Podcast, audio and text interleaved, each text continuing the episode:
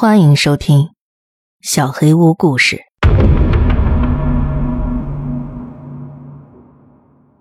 眼中的头发。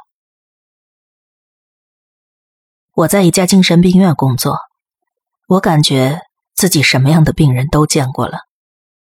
一个有妄想症的老太太，在过去的三十年里，一直认为自己是武则天。要是你没及时告诉她天下正在发生什么大事，她百分百要抓狂。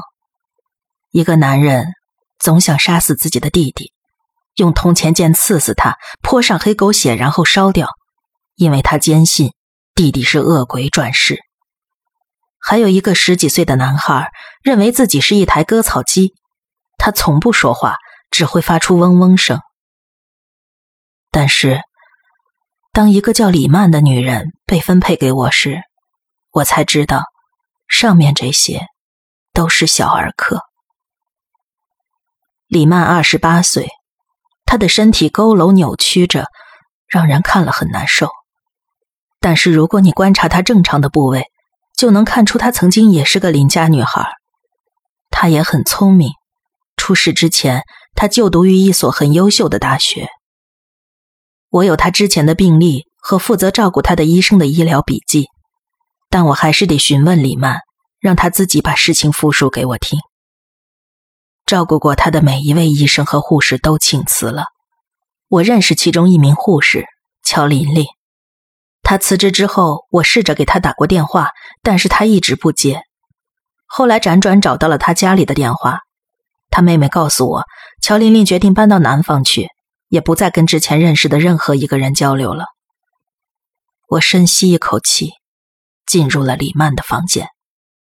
他正坐在一个塑料小熊座椅上，表现得非常局促不安。你好，李曼，我是你的主治医生关红，今天觉得怎么样？你好，关大夫。他的语气很平静，他一直不停地挠着自己的左眼。我跟平时一样，谢谢关心。病历上说，李曼患有一种未知的精神疾病。但乍一看，他并没有失控或者失智的状况。我尽量不被表面现象所迷惑，但是他确实没有表现出任何反常。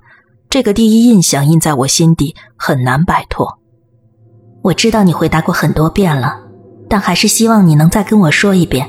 我想知道这些情况是怎么开始的。二十岁的时候，我跟大学男友住在一起。他直接回答了我，仍然保持着冷静清醒的语调。我一直都是过敏体质，所以最开始眼睛发痒的时候，我并没有觉得不正常。但那时候不是春天，慢慢我就开始觉得不对劲了。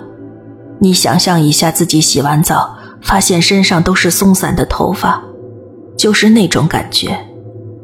嗯，我知道那种感觉，真的很烦人。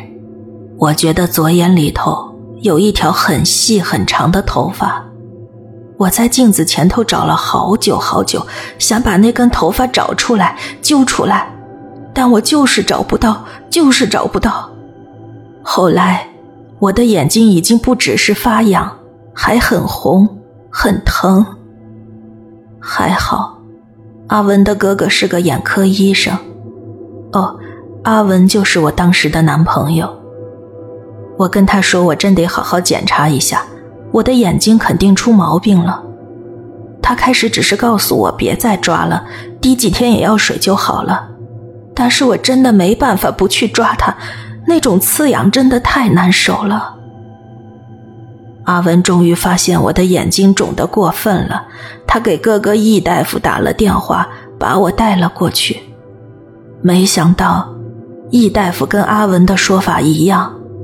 他说：“我的眼睛没有毛病，里头什么都没有，可能只是有点过敏。”我也不怪易大夫，他给我彻底检查了眼睛，还给我开了一种皮质类固醇的眼膏。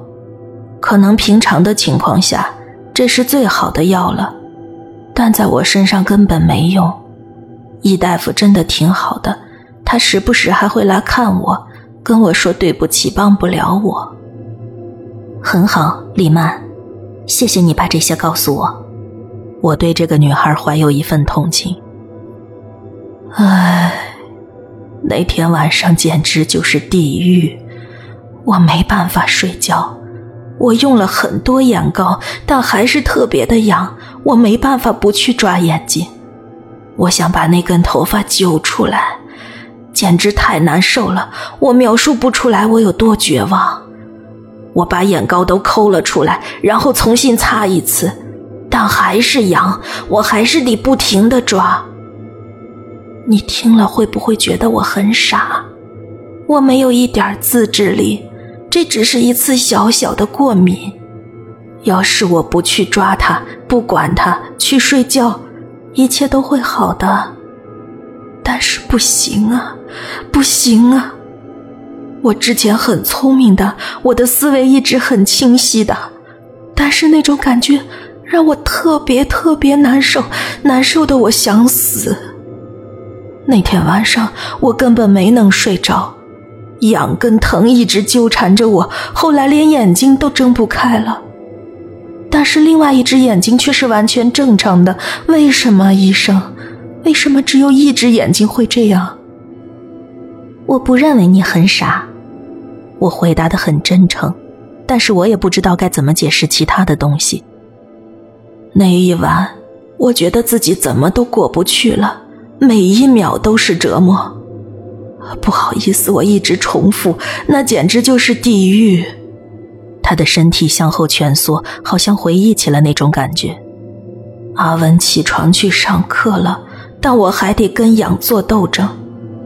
我做了件蠢事，我知道那不对，但是我已经管不了那么多了。唯一重要的就是那条看不见的头发。我抓起了镊子，想把那根看不见的头发从眼球上夹起来。我尽量抑制住生理上的抗拒。真的很疼啊，医生，太疼了！我失去了理智和意识，巩膜被我弄碎了，整个左眼都在流血。我知道自己这只眼睛要永久失明了，但我只想不再让它痒了。我不想让它痒了，不要再痒了。我理解你，你用镊子之后又怎么了？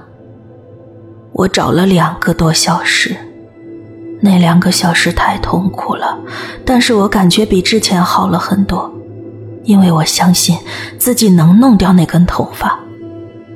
最后我成功了，二十年以来我从来没感觉那么轻松。不过，我马上变得偏执起来，我绝对不能让它再发生了。再发生一次，我会生不如死，我会疯掉的。你知道，我确实疯了。他双手不停的打着手势，语气中带着讽刺。李曼，也不能说你一定就是疯子。我们只是没找出你问题原因在哪，而且，你待在这儿会更安全。他扯着嘴角对我笑了笑，但是，那个笑容却比我看过的任何画面都更令人毛骨悚然。我尽量压制住自己惊恐的表情。谢谢关医生。可惜，我又一次不理智了。我都懂，但是理不理智并不重要。我关心还会不会遭受那种痛苦的折磨，所以，我把身上所有的毛发都拔掉了。为了保护眼睛，我给自己做了全身除毛。我剃了光头，拔掉了所有的眉毛和睫毛。我看起来就像个怪物，但是这些对我来说都不重要。我像个疯子一样把房间里的东西都扔了。那些东西都很脏，衣服、被子，我也不让阿文进门了，除非他跟我一样身上没有毛发。那他做到了吗？哼，没有。我不认为一个心智正常的人会那么做。阿文去了他朋友家，还给我父母打了电话，父母都很惊讶，因为我之前精神一直很正常，家里也没有遗传精神病史。他咬了一下已经变形的嘴唇。阿文不再来之后，我意识到，只是摆脱了所有的毛发还不够，我必须确保毛发百分百的不能进到我的眼睛里。所以我拿针线包缝合了我的眼睛。我的身体开始不自觉地颤抖起来。我的家人找到我的时候，我的状况很糟糕。我一丝不挂地待在家里，因为衣服上也会有微小的毛或线。直到现在，我也只穿无缝的塑料衣服。我的眼睛肿得很厉害，我一直尖叫，让他们不要靠近我，除非全身除毛，一丝不挂。我得承认，医生，我那时候整个一团糟。你勇敢地分享了你的故事，你处理问题的方式也很合理。我尽量鼓励他。谢谢关医生。那之后，我大部分时间都不再失眠了。我知道我的心态并不正常，尽管我解脱了，但是我知道自己的思想很偏执。几天之后。我担心害怕的东西成真了，他又回来了。医生，看不见的头发，难以忍受的瘙痒，我彻底疯了。他回到了我缝合的眼睛里，怎么进去的呀，医生？其实，在我内心深处，我一直知道他会回去的。我知道我不可能真正的摆脱他，我知道。我永远都不会再正常了，但是我还没有做好准备，再次迎接绝望。我默默的读了他的第一位精神科医生关于这一刻的笔记。李曼留起了指甲，我现在感到很后悔，我默许了他这么做。我以为他只是想在剃光头发、眉毛、睫毛之后。保留一点女人味儿，他那时候表现的非常正常，非常理性。我被这种表象骗了，他其实是想伤害自己。他把长长的尖指甲从稀松的针脚伸进了眼睛里，抓自己的角膜，血和眼球的内组织都流了出来。他跟外星人一样没有毛发的外表，让这一切看上去更加诡异。就算护士没有这么做，我肯定也会立刻建议他们完全克制住他。我必须得被绑起来，因为我在伤害我自己。我曾经以为事情不会变得更糟糕，但是我错了。当我可以抓挠眼睛的时候，那种瘙痒是最可怕的。但是当我没法再抓眼睛，我完全没有办法形容。其实那种身体和心灵上双重的痛苦才是最煎熬的。我被绑在床上，没办法醒过来，但是心里一直在想，一直在想自杀。我提了一个非常合理的要求，医院同意了，他们给我安排了一个特别可爱的护士小米，他会给我讲好玩的故事，比如《一千零一夜》。有一天，他问我，我身上发生了什么，我就把一切都告诉了他。他害怕了，后来辞职了。但是我引起了其他护士的兴趣，一个接一个，我把自己发生过的事情全都告诉了他们。这种情况持续了好几个星期，因为我每天只能清醒四个小时。那段时间。像是一场噩梦，但是跟大家聊天能够有效的减少痛苦。我看到了他第二位医生的笔记。李曼的未知精神病来得很突然，走得也很突然，他的这些症状好像都消失了。被束缚在床上很难受，我们想尽量不要捆绑患者，但其实。这对他们的身体健康很重要。李曼并没有陷入抑郁，而是积极的应对。她想跟其他人交流。这名年轻的女患者思维很清晰，也很有趣。抱歉，我离题了。强有力的证据证明，他那些神秘的症状已经消退，或者得到了治疗。我会建议医院让他出院，并且让家人不间断的谨慎监视他的行为。不知道为什么，几周之后，瘙痒完全消失了。他们让我在这儿又待了一段时间，但是不再给我打针禁剂，也不再绑着我。那是一年以来，我第一次觉得自己是个正常人。我的头发长长了，但是我竟然没有再次偏执。啊，那段时间太平静了，我真想再次好好享受。出院之后。第一件事情就是跟阿文分手，让他自由。我在医院的时候不知道怎么跟他说，那可怜的小伙子被我搞得一团糟，但他还是表现得很绅士。我很喜欢他，但是我得保证，享受恋爱之前，那个症状真的消失了。谈恋爱肯定要排在后边。我没感觉到不舒服。但是身体还没有调理好，我没有做好回去上学的准备，所以父母把我接回了家里。一开始都挺好的，我父母对我很好，他们把整个房间能清走的东西都清走了，还为我把家里的老狗送到了我姐姐家里。当然了，他们没有全身除毛。不过，只要出现在我面前，他们就会穿上防护服。我坚定地告诉他们，我状态很好，没有必要这么做。但是他们每天都穿着围裙和帽子，就像你现在穿的一样。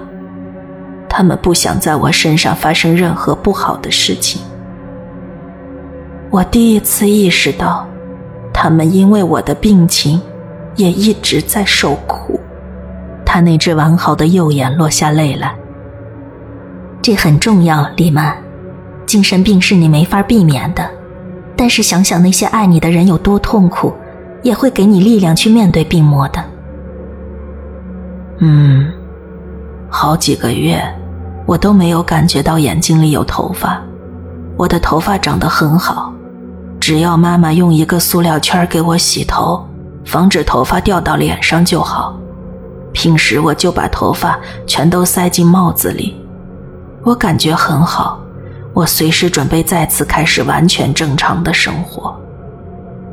从我回家之后，我的父母一直形影不离地照顾我，但是那天是他们的结婚纪念日，他们应该好好享受，而且我的状态也很好，我劝他们不要管我，出去好好吃一顿烛光晚餐。